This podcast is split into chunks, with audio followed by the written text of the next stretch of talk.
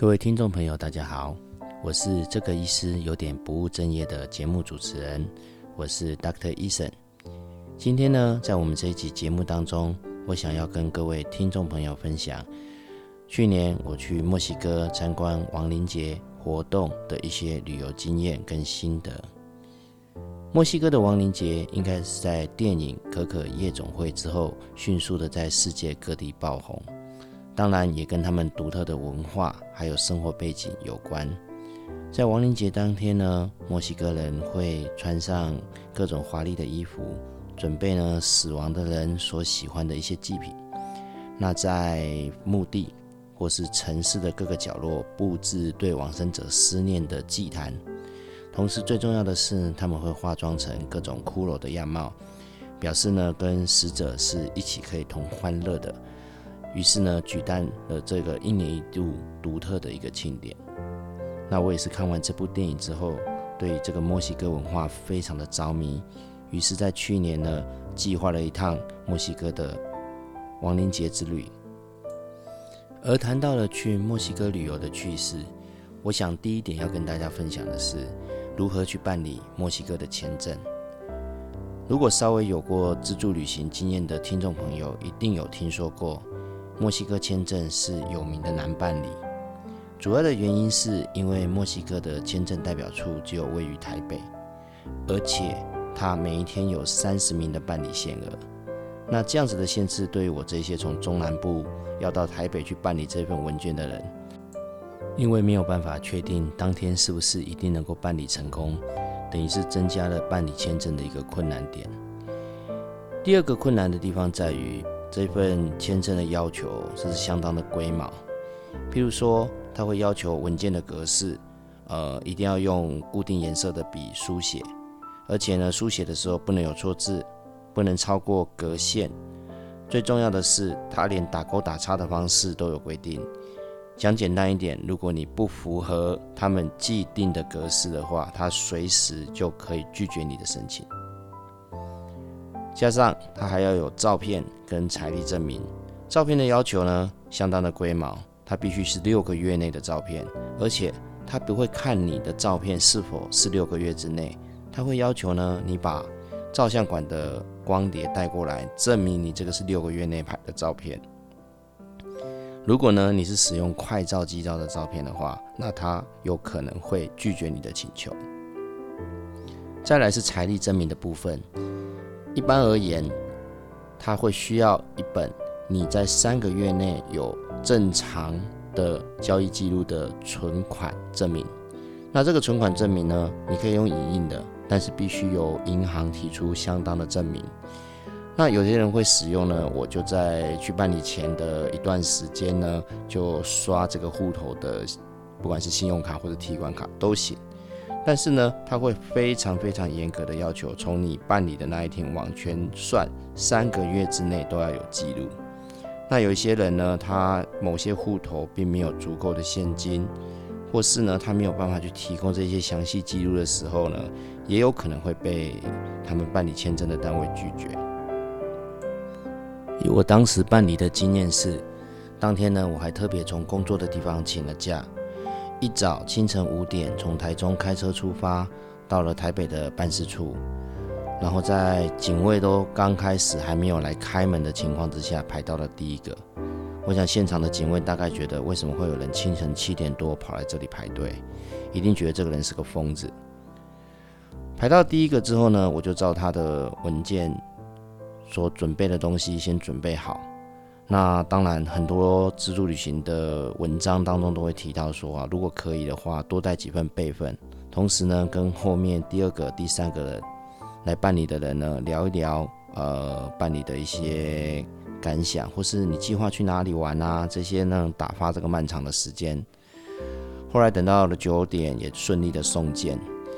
比较好笑的是，当一个礼拜后他通知我文件完成之后呢，我去领的时候。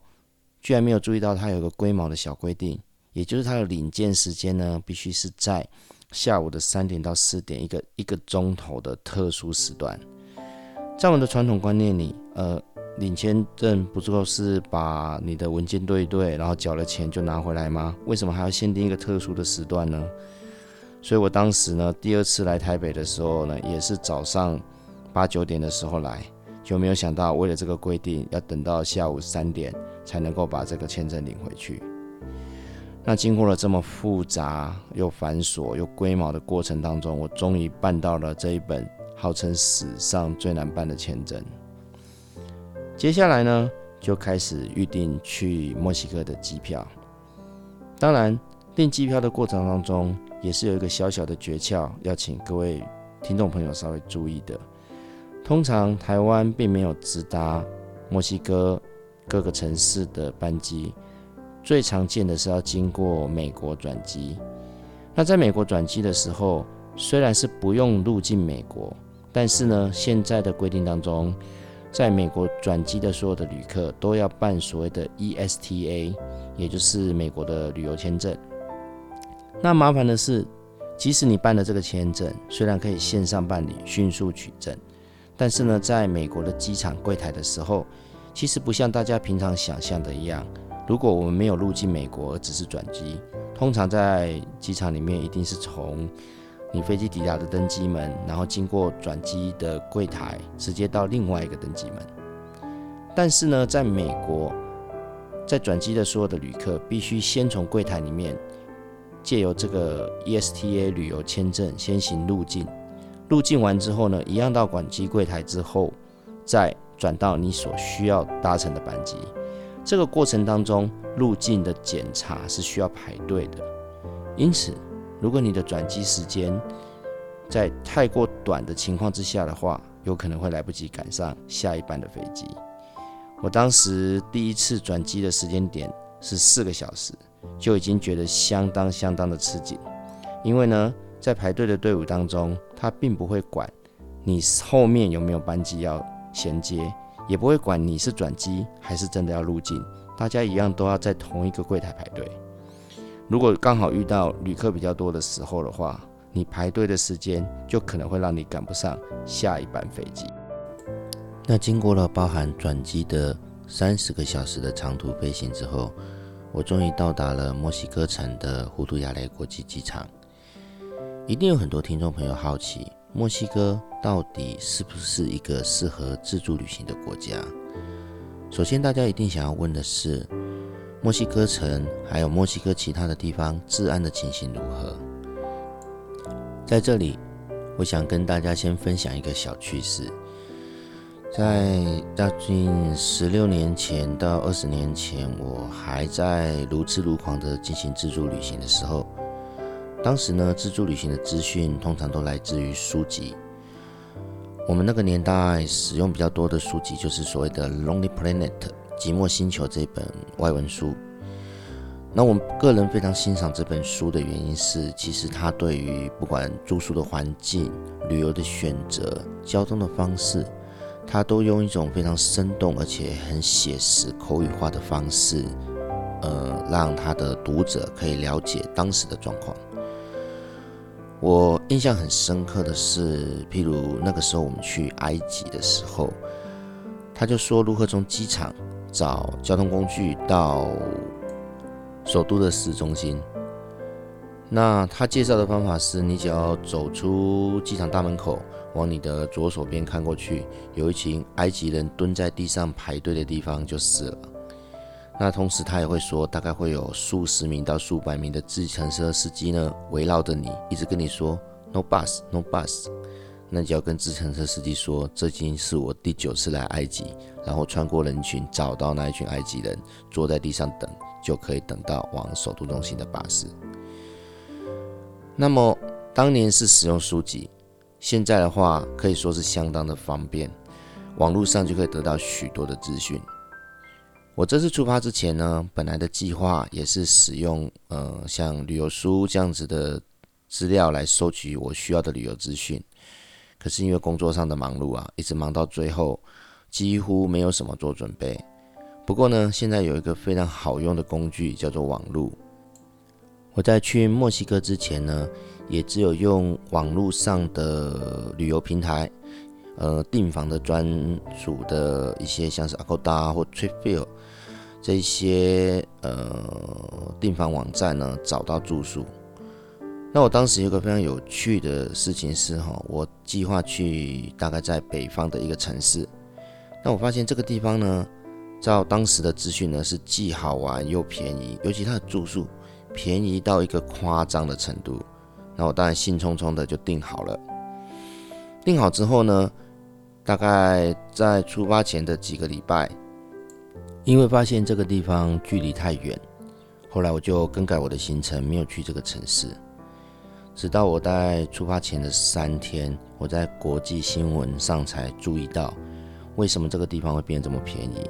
因为这里刚发生了大规模的黑帮火拼事件，几乎呢那个警方啊跟黑帮呢在城市当中搏火啊，几乎整个城市进入了所谓的半战争状态。当然，他的租房的房价就便宜得一塌糊涂了。那也就由这个故事提醒各位听众，其实说旅行的计划跟你预计要进行的行程呢，都是会随着整个情势的变动而发生改变。那不断的收集资讯是一件相当重要的事情。所以呢，整体上而说，墨西哥城或墨西哥其他的大都市，它的治安。嗯，相对来讲，稍微会比其他的国家危险一些。不过呢，我当时的想法是，既然他们是要庆祝亡灵节，我相信，呃，所谓的不管黑帮啊、毒枭啊，他们也会需要庆祝亡灵节。因此呢，至少犯罪活动相对来讲可能是比较低的时候。第二个，墨西哥城聚集了这么多人来参加亡灵节的游行。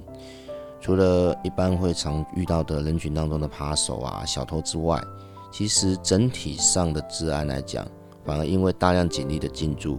呃，变得比平常的时候安全一些。那讲到这个部分的时候，我不得不称赞墨西哥，其实治安的情形，除了这些犯罪事件之外，其他的部分倒是让我相当的惊讶。我在墨西哥城主要移动的交通工具是使用地铁。那当然，我会坚守一个自助旅行者所需要做的一些安全防护，包含说我的钱可能会收在比较贴身隐秘的口袋。那最值钱的相机呢，紧紧的抱在胸胸前了。至于其他比较不重要的东西，像是旅行用的书籍、地图、水壶，我可能会放在后面的包包。但是为了拿取的方便，有时候包包并不会关那么紧。但我也非常清楚，在这样子的情况下，其实不会有人去偷窃这些东西。不过呢，这样子一个小开口的包包，在墨西哥的地铁上，我就曾经三次被当地人提醒说：“嘿，你后面的口袋并没有拉紧。”因此呢，我对他们城市整个的治安上来讲，其实我有个相当不一样的感受。也就是他们其实人群之间的互助啊，或是那种互相关心的感觉，其实比许多先进城市更要温暖一些。第二个，我在当地常常饮食的方式就是会到小吃摊买东西吃，那顺便跟当地人有一点简单的交流或是接触。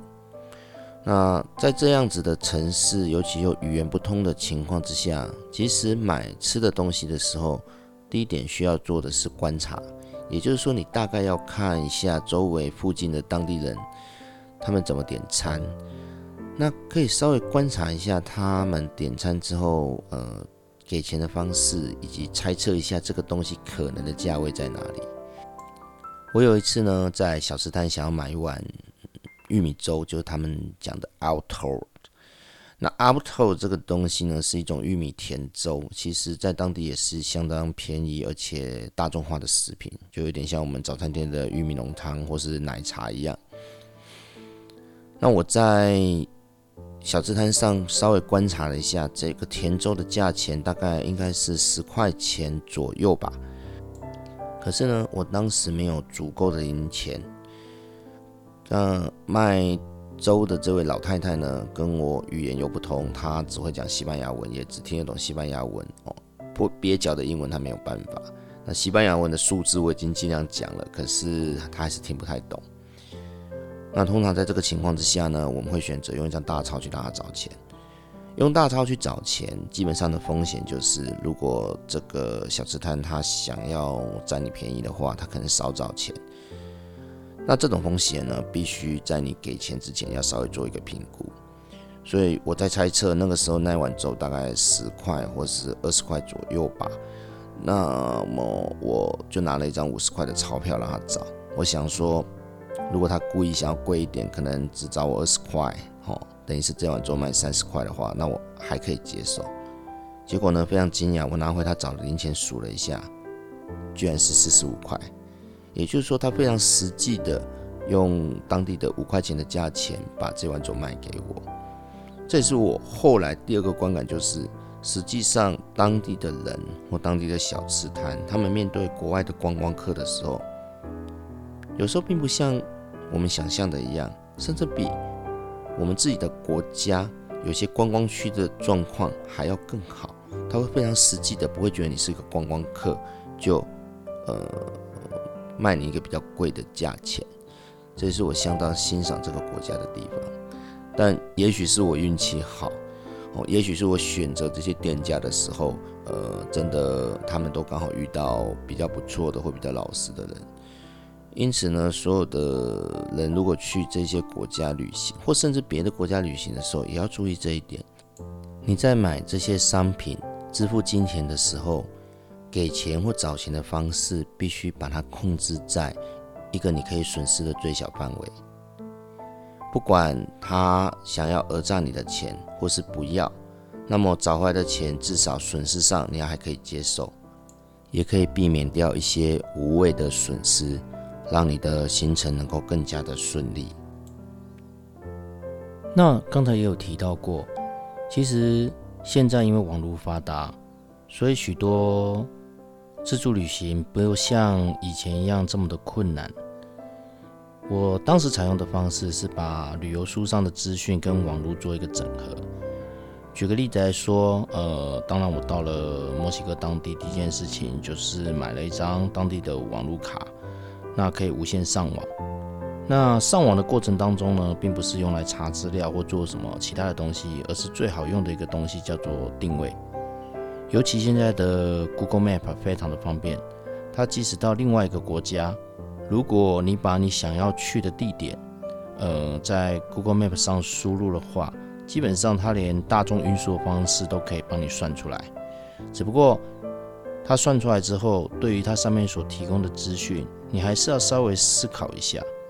不过我第一次使用这种方式的时候，我倒觉得它的资讯相当的及时，而且方便。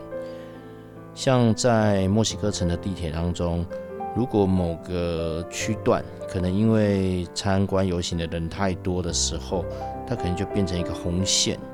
呃，提醒你，如果你坐这一段捷运的时候会塞车或非常多的人，那这样子情况下，你可能就可以考虑换另外一条路线，或是甚至用步行的方法。避过这些人潮。那谈到这个网络上的资讯跟你现有的旅游书籍的整合方面，我大概不得不推崇所谓最大的好处，应该在于住宿上的选择。因为其实网络上的评价千奇百怪，书籍的评价也是有很多种。不过，如果要有一趟顺利的旅程的话，我想住宿的选择。可能是一个比较重要的一个因素。那当时我选择住宿的方式的话，以墨西哥城为例，我会考虑的是第一个是交通的便利性，第二个是它治安的好或坏。那当然，在这样子的情况之下，其实 Lonely Planet 提供的资讯相当不错，尤其它本身在住宿的要求上来讲，它第一个要求是干净。那第二个选项可能就考虑到治安，但是他对于这个地方的治安状况如何，他也会详细的叙述在其中。那我当时判断的方法是，其实可以用整个大游行进行的方式，跟人潮的多寡去推断。那如果不考虑到住宿的舒适度的话，其实所谓的青年旅馆或通铺，在安全上像是一个比较好的选择，因为毕竟如果你住宿的地方平常就人来人往，虽然吵了点，可是相对的会比较安全许多。第二个来讲，像这样子人比较多的一些青年旅馆或者通铺的时候，通常它都会有二十四小时的警卫，而且它也会去过滤出入的分子。第三个轻松一点谈，其实我一个四十几岁的老先生，如果混在年轻人当中，我相信也是比较安全。所以当时我的选择在墨西哥城四天的住宿当中，我选了一个应该是离游行地点算比较近，然后呢，几乎大概在整个大游行活动当中呢，会比较多人经过，而且非常临近地铁站的一个位置。不过，就参加墨西哥亡灵的经验上，我比较推荐各位听众，假设你想去的时候，第一个你必须了解，在选择的方面，实际上这个亡灵节活动在墨西哥整个国家当中是到处都会举行的，而且每个地方的特色都不相同。大概除非说是你常常去，或是待一个比较久的时间。基本上来讲，你不可能去参加全部各个不同地方的亡灵节活动。那所以在去之前的话，你必须要对于可能发生的文化事件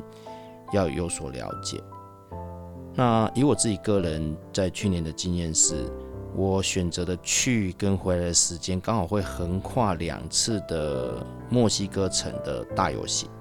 也就是说呢，他在亡灵节的前一周会先举办第一次的大游行。那它的路线大概是从查德拉贝公园一直到中央广场。那在后一周，也是正式亡灵节开始的时候，游行的路线会反过来。那我印象非常深刻的是，实际上我那一天到达墨西哥城的时间是早上清晨五点钟。那稍微休息之后，等七点的第一班地铁开始，其实我做第一件事情就是去到预定的旅馆，先跟他办理 check in。当然，当时也是蛮有趣的。呃，这个旅馆的柜台他其实英文也不好。这个时候呢，我们就用了另外一个网络方便的一个东西，叫做 Google 翻译。他把他想要讲的英文呢打成西班牙文，翻译成英文之后给我。那我再把我要讲的英文呢写在上面，他翻译成西班牙文，让他知道。不过有趣的是，因为大游行是下午一点开始，那他能够让我 check in 的时间是两点，所以我跟他打好商量，就先把大的行李放在那边，就兴冲冲的抓着相机跑去参加大游行。不过大游行的地点虽然很近，可是等到我大概在十二点左右到一点。节目开始之前，我到了大游行封闭的路段上去看的时候呢，它就有点像很多主题乐园要办大游行之前一样，两边都是人潮，而且呢，这个人潮多到大概应该平均上有一二三排左右。那后面一排的人呢，几乎都会拿张椅子或是折凳啊，站高高的看。那我当时因为是想拍照，事实上看可能没有办法，那也没有带那么高的椅子，所以站在最后一排呢，只能用很小的角度，大概拍到了一些大游行的盛况。那在那一天大游行，当然就在这个非常没有办法摄影的状况下结束了。不过第一次看到这么多人的化妆，哦。他们当然是以骷髅为主题，不过每个州吼或是每个地方省份都会有他们特别不一样的民族服饰的打扮。那大游行结束之后，也是我第一天在墨西哥过夜，所以呢，我研究是晚餐要去哪里吃。当然，当时的中央广场很像一般各个旅游胜地的大广场一样。它其实可以方便的找到素食，好，或是中国菜，或是甚至比较所谓的正式的西式料理。不过我的想法还是尽量去找所谓的很有当地风味的，不管是路边摊，或是小吃摊。那这样子的摊位在中央广场附近其实是非常非常多的，只不过呢，以他们的食物而言，真的是让我非常的惊讶。举个例子来讲，他们的卷饼 tacos，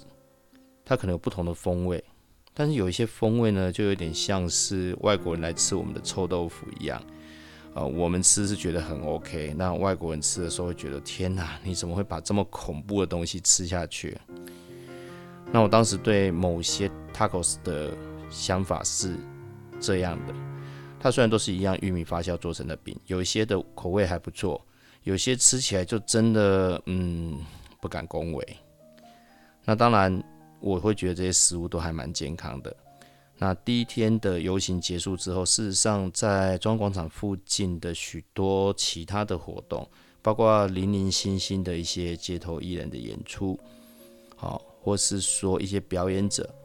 那这些表演者呢，有个共同的特色，他们可能会做更精致的亡灵节打扮，譬如扮成所谓的骷髅女，好，或是一些装扮比较华丽的骷髅。那当然，大部分的游客会选择跟他们合照。不过合照的过程当中的话，通常礼貌上需要给对方一些小费。那这个也是合理的，因为毕竟他们有点类似街头艺人，他们是以这个。来赚取这段时间的不管是生活费或是旅费，那我当然主要的目的是为了拍照。那这样子的情况之下的话，我也会稍微给他们一些小费，那取得比较好的角度。那当然，第一天的行程这样子，其实我就已经蛮满意了。而且一般的自助旅行，最好不要把行程挤压的太过于密集。尤其是第一天是适应环境的时候，你只要成功的找到住宿的地方，成功的吃到饭，成功的做一点点小小的活动，然后适应这个国家，其实就已经是非常非常的完美了。那在第一天，我当然就听着悠扬的当地音乐，呃，广场上会一直放着《Yo Solana》这一首就是亡灵女的歌曲。那其实，在当地的这个整个氛围当中，不管是夜色啊，好。或是整个游行的人们，他们那种慵懒，哈，有点庆祝，有点哀伤的感觉，呃，跟这首歌是非常非常的搭的。最后，因为时差的关系，其实回到住宿的地方已经相当的疲倦。那加上这么多长城的飞行，呃，跟整个大游行排队啊、拍照的这些过程，那第一天我就累到直接摊平睡着了。嗯，也不管周围，其实同步当中还有其他人。其实这一觉还算睡得蛮不错。那在以上这些部分呢，就是我想跟大家分享我第一天刚到墨西哥发生的一些事情，以及事前在准备签证还有订机票发生的一些趣事。我们这一集的节目呢，我就先跟大家分享到这个部分。那在后面的几集当中，我也会继续的来聊一聊。后面我再去了其他的城市，好，以及参观墨西哥城所发生的一些特别有趣的一些经历。如果您喜欢我的节目，欢迎多多的订阅加分享。那这是我在墨西哥参加亡灵节活动的旅游分享的第一集，也希望呢喜欢去国外旅行，尤其是有这样子特殊经历的。文化活动的国家的听众朋友，也能够在我的粉丝专业跟我讨论，或是你想要听听看我在别的地方的一些旅游见闻。我们今天的节目就先到这边，谢谢大家，祝大家有个平安快乐的旅程。节目的最后，也请大家来欣赏这一首墨西哥亡灵节最有名的民谣《Yorona》。意思是 Cry Baby，谢谢大家。